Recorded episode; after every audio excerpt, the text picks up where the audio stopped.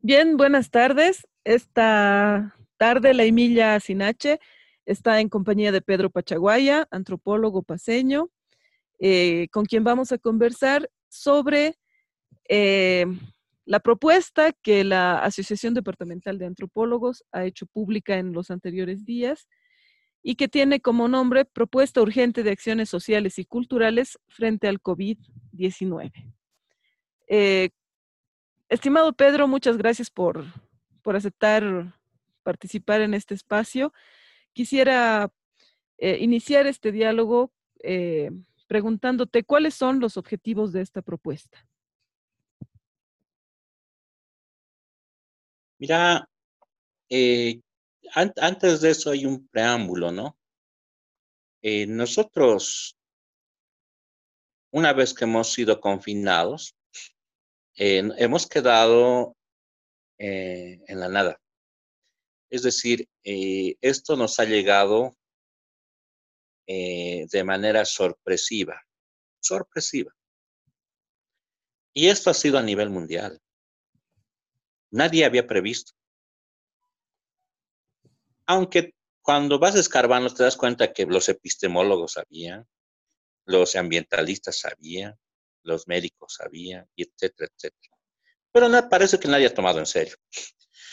Entonces, a partir de esto, eh, con un grupo de antropólogos del mundo, lo primero que hemos hecho ha sido formar, ah, veremos, oye, ¿qué está pasando? ¿Qué tal si empezamos a etnografiar esto? Y hemos contactado a gran parte de antropólogos que han llegado a Bolivia, jóvenes, eh, que de alguna forma han hecho su trabajo de campo en Bolivia, pero ahora están en sus países. Es decir, en este momento estamos haciendo una etnografía, por lo menos en 12, en, en 16 países del mundo. Puro antropólogos, viendo cómo eso va a afectar al sistema mundo, cómo está afectando el, la, a nivel político en lo local, cómo está afectando en las economías y cómo está afectando en la cultura. Cada uno de estos antropólogos eh, tenemos una agenda. Entonces, a partir de eso, estamos cotejando cómo Corea del Sur, por ejemplo, está sobrellevando, que es el ejemplo ahorita occidental en el Asia. Cómo Rusia está llevando ahora, cómo Estados Unidos está llevando, etcétera. Y van saliendo una serie de contradicciones y nos damos cuenta que el problema es muy cultural no es biomédico solamente. Pero la diferencia estaba en que toda esta primera etapa de, la pandemia ha llegado a países del primer mundo, a países del norte. No tenemos en este instante, en este instante no tenemos a países del sur que curiosamente están en situación de pobreza la mayoría. Eh, entonces, eso ha sido la causa para que veamos en primer punto, todo lo que estaba pasando hace dos semanas, hemos visto qué iba a pasar. Sabíamos ya lo que iba a pasar, porque en muchos países está mucho más adelantada, en los países atrasada, pero ya podíamos, teníamos capacidad de predicción casi. Más de que de predicción, sino cómo va avanzando esto, porque es como si estuviera avanzando. Entonces, eso nos ha llevado a pensar de que el caso boliviano está bien complicado, muy complicado. Eh, y ahí hemos dicho que creo que el análisis no es suficiente. Y creo que lo, que hay que hacer es ya intervenir, especialmente en Bolivia. Y ahí teníamos, tenemos otro grupo que está pensando el coronavirus en Bolivia, la antropología del coronavirus en Bolivia. ¿Qué es lo que tiene que hacer este grupo? Está etnografiando en sus barrios cómo se está viviendo, sobreviviendo o sobrellevando este problema. Eh, el equipo está disperso en todas las ciudades de La Paz, no tenemos todavía en otros departamentos. Entonces, de ahí nos, eh, nos hacen llegar reportes sobre la economía, sobre los conflictos, sobre los problemas. Pero gracias a esta visión global que hemos tenido, hemos podido, digamos, ver que, que se nos vienen tiempos duros. Y a partir de eso hemos dicho, creo que podríamos intervenir. Eh, a partir de eso armaremos un documento de intervención y, teníamos que, tenemos que armarlos rápido porque las cosas están pasando muy rápidas. Eh, algo más importante antes de pasar al segundo punto. Mira, este momento nosotros creemos como antropólogos es para registrar. No es para reflexionar aún. Eso es lo que decíamos. Porque la etnografía, ahora es momento de registrar todo lo que pasa, porque eh, momentos de reflexionar va a haber cuando pase esto. Pero ahorita las cosas están pasando muy rápido, muy rápido. ¿Qué hace el antropólogo diario de campo? Tenemos que registrar todo, relacionar luego. El problema de Bolivia es que, como te decía, nuestra antropología tiene que hacer algo. Parece que ese es nuestro, nuestro ADN. Nuestro ADN antropológico nos dice que tenemos que hacer algo.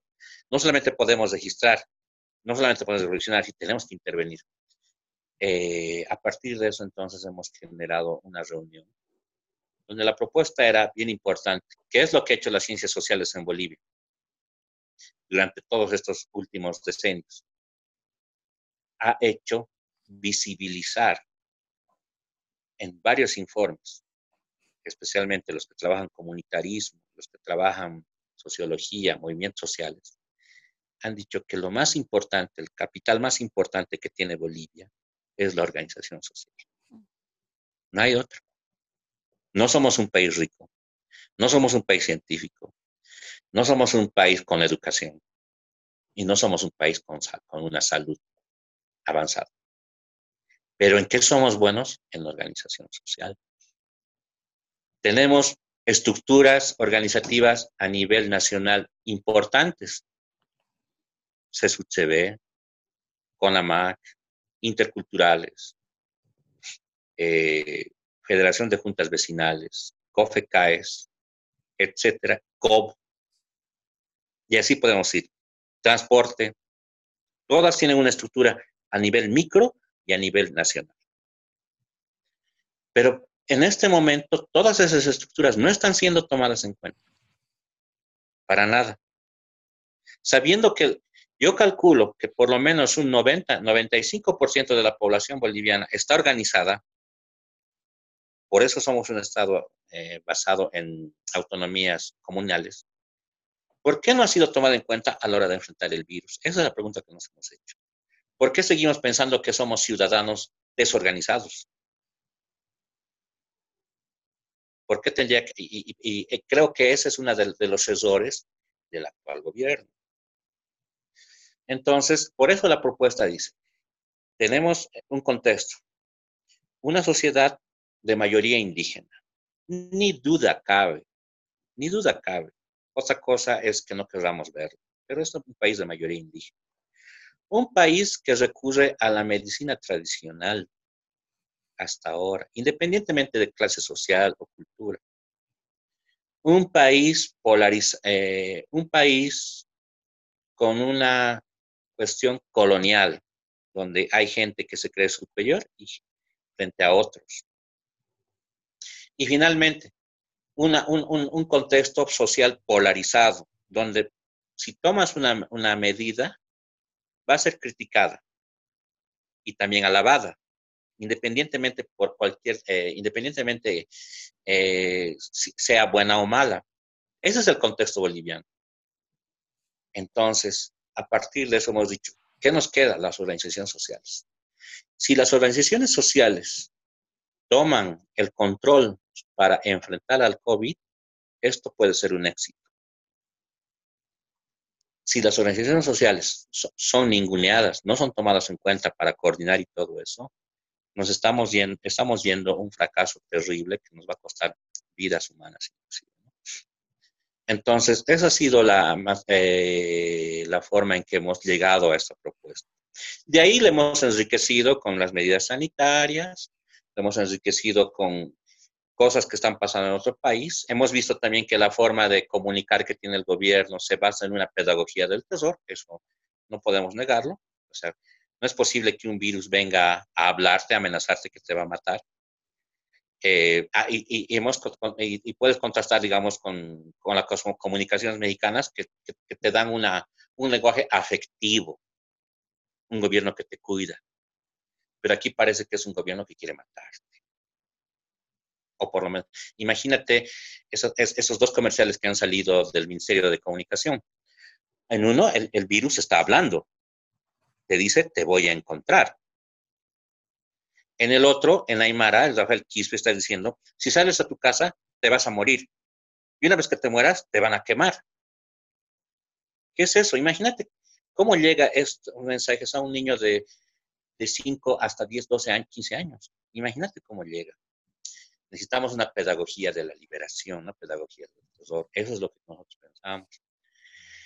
Pensamos también que lo más importante es diálogo, dialogar. Si estas estructuras toman el poder, se apropian, tienen, yo creo, bastante poder de organización como para hacer cumplir esta cuarentena. Y finalmente, necesitamos un plan de salida, hemos dicho, de la cuarentena. Y ese plan de salida también necesariamente va a tener que pasar por la comunidad, por, por la junta vecinal, por el gremio, por la federación. Eh, ese es el contexto en, el que hemos armado. Consideramos que es importante para cualquier tipo de cuarentena, históricamente saber con quién estamos hablando, culturalmente saber con qué grupo estamos eh, trabajando y económicamente saber las desigualdades a que se van a enfrentar. Entonces, eso es importante. Si no se ha hecho ahora, por lo menos empezaremos a hacerlo. Y eso es lo que estamos viendo. Eh, Patricia. Sí, justamente em, una de las, eh, uno de los puntos bien enriquecedores de, la propuesta, yo la tengo justo frente a mí en este momento, eh, la propuesta está basada en cinco puntos. El primero de ellos es activar el control territorial, que justamente se nutre con la riqueza organizacional que tenemos en, el país. Y mm, hay un punto bien, bien lindo que me gustaría compartir con las con nuestros eh, amigos que nos escuchan, que dice cuidar a quienes nos cuidan, ¿no? Y principalmente habla de este relacionamiento humano con aquellas personas que no pueden quedarse en casa porque tienen que salir, porque de ellos depende no solamente el bienestar de la familia, sino en muchos casos el bienestar de toda la sociedad, ¿no? Y en lugar de generar un punto discriminatorio, como hemos podido ver circular en redes sociales, estamos eh, partiendo de, esta reciprocidad positiva, vamos a decir, de cuidarlos, eh, porque nos están cuidando, ¿no? De este reconocimiento de, del otro como alguien que va a coadyuvar finalmente a mantener nuestra salud. El segundo punto es, eh, me parece que sirve para reforzar las medidas sanitarias que, que están que son conocidas ya por nosotros. Em, y en la propuesta me parece interesante que nos, nos pide familiarizarnos con los protocolos eh, de higiene, pero también con los protocolos que están establecidos para los casos de defunción, ¿no? Em, eh, el tercer punto hay, muchas cosas que, que, me gustaría hablar, pero tenemos un tiempo cortito. El tercer punto nos habla de la importancia de la comunicación y la sensibilización, que es eh, un poco lo que nos comentabas, Pedro, eh, hace, algún, hace algunos instantes. El cuarto punto nos habla del control y venta eh, de alimentos.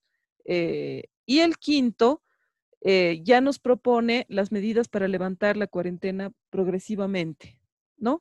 Entonces, eh, hay una propuesta que puede ser dialogada, puede ser concertada y que, como bien nos dice Pedro, está saliendo de un espacio que no puede quedarse solamente en el análisis. Decíamos, los antropólogos, los cientistas sociales bolivianos, necesitamos hacer algo frente a las, eh, a las situaciones que, vivimos.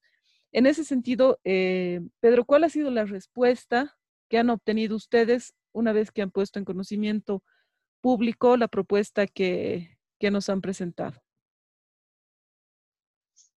A ver, eh, yo considero en, dos ámbitos, ¿no? El primer ámbito creo que lo, que lo que estamos proponiendo es una propuesta objetiva. No puede ser una propuesta polarizada. Es decir, no puede ser una propuesta que solamente apoyen los demás no puede ser una propuesta que solamente apoya el oficialismo, sino es una propuesta que trata de abarcar ambos polos. Eso es objetivo. ¿Y, cómo se trasluce esto? Que cuando revisas la propuesta de Solvo y cuando revisas la propuesta del MAS, te das cuenta que hay algunas ideas que han sido extraídas de, este comunicado. Hay algunas ideas. Entonces, yo creo que eso es un gol, un gol importante. Pero más importante aún es cómo se, están adheriendo con las comunidades. Las comunidades han dicho, gracias, qué bueno, necesitamos esto. Eh, por un lado, quieren unirse, quieren saber qué, cómo vamos a ejecutar, qué es lo que sigue ahora. Y ahí entra una, una más que contradicción, otro eje importante de la antropología, ¿no? Nosotros no vamos a ir a organizar,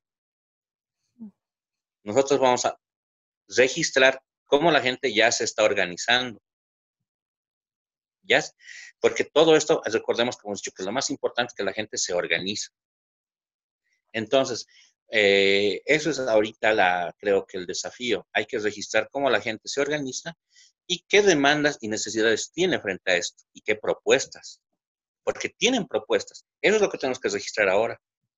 Por ejemplo, decía, cuando nos ha enviado las comunidades de Songo, eh, ellos, por ejemplo, han designado a una mujer para que anote todos los días eh, las placas de los, de los, de los buses, automóviles que están entrando, para, para que no rompan la cuarentena, porque ellos han decidido cerrarse. ¿Qué, ¿Qué, tenemos también? En esa misma comunidad también tenemos que un, un transportista es el encargado de traer todas las eh, demandas, eh, digamos, de alimentos e insumos. Las mamás o las familias le dan una listita y él se encarga de comprar todo esto en la ciudad del Alto y abastece a sus. Cosas así, imaginativas. Hay también, hay también muchas quejas, es decir, las autoridades no están haciendo nada, las autoridades indígenas, están tomando esto como un chiste. Es necesario que, que se organicen más. Entonces, las bases están pidiendo a sus autoridades que se organicen. Eh, muchos, muchos también están sacando sus votos resolutivos. Esos votos resolutivos son como medidas locales de cómo sobrellevar. Es importante que estos votos resolutivos se alimenten de las disposiciones nacionales que tenemos para luchar frente al COVID y se, se ensamblen, tengan una salida mucho más adecuada cultural, como te decía, y adecuada al territorio. Eso es ahora el, impacto que ha tenido. Y a nivel disciplinar ha tenido también un impacto mínimo, yo diría, mínimo, porque también la, antropología es víctima pues, del neoliberalismo. Es decir, no, no, siempre van a buscar el pelo en la leche. Entonces, hemos lanzado esta propuesta para que todos a, los que podemos llegar enriquezcan han llegado dos, dos, respuestas, han puesto sus cuestionamientos, pero también han puesto propuestas, me parece son lo más importante. Y esperemos que ahora vamos a la segunda fase. Eh, la próxima semana vamos a lanzar algo que bien importante. Lo estamos construyendo y creo que eso, ahí vamos a poner a prueba otra vuelta a nosotros, si podemos trabajar en eh, haciendo lo que pregonamos, ¿no? Es decir, tanto nos alabamos de las comunidades de Bolivia, ¿Lograremos ser una comunidad de los antropólogos o no? Entonces, vamos a lanzar eh, una propuesta. Creo que va a ser también muy enriquecedora y nos va a servir como una película para ver cómo está reaccionando Bolivia. Em, me dan muchas ganas de preguntarte cuál es la, propuesta que nos van, nos van a lanzar. Eh, así que te voy a comprometer para que la próxima semana nos volvamos a reunir en los diálogos con la Emilia Sinache para que nos cuentes un poquito eh, cuál es la propuesta y, cuál es la respuesta que están, que están teniendo. Eh, pero volveremos un poquito a este, a este documento. Em, como me dices, ha tenido muy buena recepción, principalmente en los actores que se, que se buscaba, ¿no? Estamos, eh, de acuerdo a lo que nos informas, tienes registro ya de que hay varias comunidades que han empezado a manifestarse y a mostrar un poco el, tipo de organización que estaban desarrollando probablemente antes de, conocer la, propuesta, eh, lo cual nos está mostrando también el, el capital organizacional que, existe en, nuestro país. ¿Cuáles son los siguientes pasos? ¿no? O sea, eh, después de este, de este pico de la, crisis, ¿cuáles crees tú que son los, ejes más importantes para pensar en una resiliencia eh, social, cultural? Eh, sabemos que queremos volver a una normalidad que no va a volver a ser la misma hay una cuestión de distanciamiento social que debe permanecer y que debe hacerse habitual entre nosotros. Entonces, en términos de, mm, nuestra gente boliviana tan diversa, pero además con este carácter eh, de manejo particular del espacio público-privado, cuando nos está resultando tan difícil iniciar con el distanciamiento social, por ejemplo, ¿cómo, cómo podemos pensar en una resiliencia y volver a un equilibrio? Bueno, principalmente es, tiene que haber información. Y esto tiene que ser eh, tarea del gobierno, ¿no? Y de los municipios y las gobernaciones. Pero una, información afectiva, muy afectiva, para tu gente. Y sabiendo que tu gente es diversa, que sufre mucho, que económicamente no puede aguantar una cuarentena. Y todas esas variables. O sea, tienes que conocer a tu gente y preparar una comunicación para esa gente. Eh, lo segundo es recoger las demandas.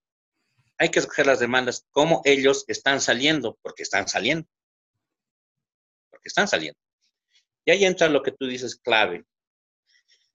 Eh, creo que esto es un dato ya etnográfico, o sea, finalmente, ¿quién ha mantenido la cuarentena?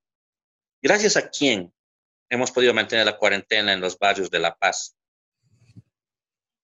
Todas estas economías populares se han reorganizado y desde las 3, 4 de la mañana llegan a La Paz, a los mercados de abasto, y de ahí se dispersan a los barrios. Y ellos han, tenido una capacidad de organización tan fuerte que han hecho llegar el pollito a 25 bolivianos la habita a dos bolivianos, a un precio accesible. Pero en ese, en ese trayecto de haber traído, han tenido que pagar coimas, han tenido que sufrir maltrato, han tenido que sortear una serie de... Y de paso han tenido que ser eh, crucificados como los irresponsables, como los que rompen la cuarentena, como los salvajes, como los, como los desechables y no nos hemos dado cuenta de eso. Sin embargo, gracias a ellos ha llegado comida a tu esquina para que puedas comprar. Eso hay que visibilizar, porque esa gente es, como tú dices, como, lo que dice el documento, esa gente nos está cuidando. Por un lado, los otros serían estas personas que mantienen limpias las calles, estas personas que han sido discriminadas por el hecho de curar a las personas, los médicos me refiero.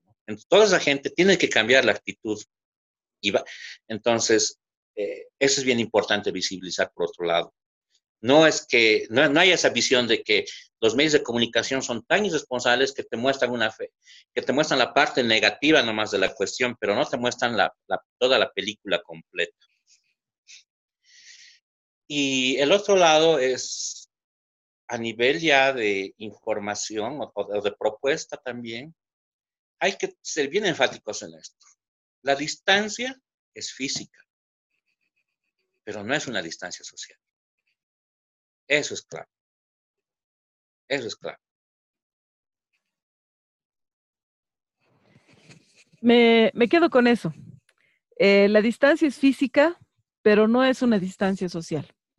En un país eh, como el que tú has descrito, con una polarización evidente, ¿cómo crees tú que los científicos sociales podemos ayudar a que esta distancia social, ¿no? esta separación eh, que estamos viendo, eh, disminuya. ¿no? Yo pienso que la resiliencia en términos sociales pasa por esto, para, por volver a sentirnos nuevamente parte de una Bolivia diversa eh, y respetuosa, ¿no? yo creo que la crisis política por la que hemos atravesado ha puesto en evidencia muchísimos muchísimos desafíos, principalmente para nosotros que trabajamos en el área social de las, eh, de las ciencias, no solamente en, analizar, sino en reflexionar, pensar cuáles pueden ser los aportes que podemos hacer desde nuestras disciplinas a, generar nuevamente este sentimiento, no sé, no sé si de unidad, porque Bolivia es tan diversa y con, un, con una historia tan compleja que no sé si podemos pensar en una Bolivia unida eh, como un solo bloque, pero seguramente un, un, tipo de articulación que nos permita cuidarnos entre nosotros y valorar lo que cada, lo que cada uno de nosotros hace por el resto, ¿no? Eh, ¿Qué opinas, Pedro? ¿Cómo podemos soñar en una Bolivia eh, en el futuro?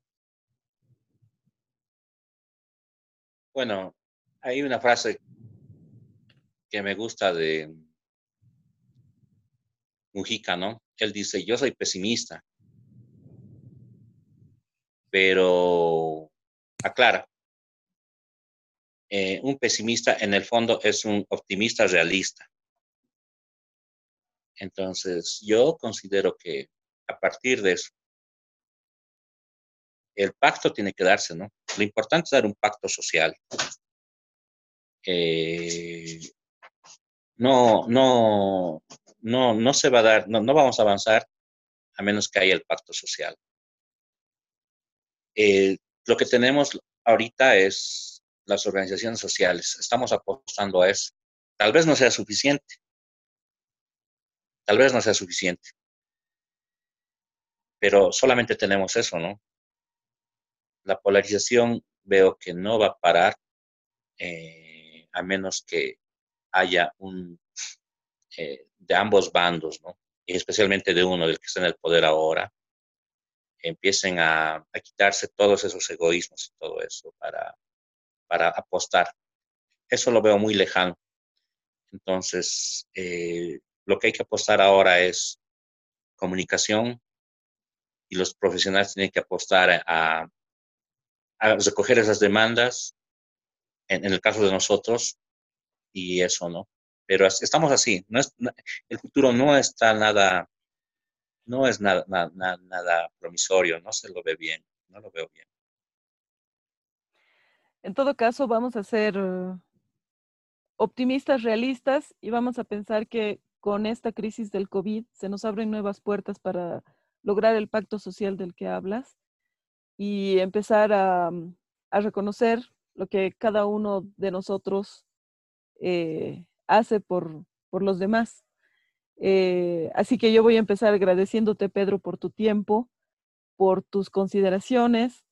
Eh, de verdad, para mí es un, es un honor haber conversado contigo. quiero comprometerte para otras oportunidades en las que hablemos de, de otros temas probablemente. Y bueno, tal vez quieres despedirte de, nuestro, de nuestra audiencia con algún mensaje final. Bien, lo que eh, tenemos la página de Ada La Paz, tenemos la, el grupo Noches de Antropología, tenemos el correo adalapaz eh. Eh, a todos los cientistas sociales, en este momento sumemos, porque eh, si bien si bien no es, no es, no es fácil eh, generar una propuesta homogénea, pero como digo, haremos llegar y seguramente algo vamos a poder hacer entre las heterogeneidades que somos. Eh, está abierta nuestra, nuestras redes sociales y súmense. Yo creo que por ahí vamos a poder eh, aportar algo ¿no? en estos tiempos, en este momento difícil que vive toda la humanidad. Muchas gracias, Pedro. Será hasta una próxima oportunidad. Y a quienes nos están escuchando, no se pierdan los diálogos con la Emilia Sinache. Esperamos tener siempre una propuesta interesante para acompañar sus días con conversaciones cotidianas que nos escuchan cotidianamente. Muchas gracias.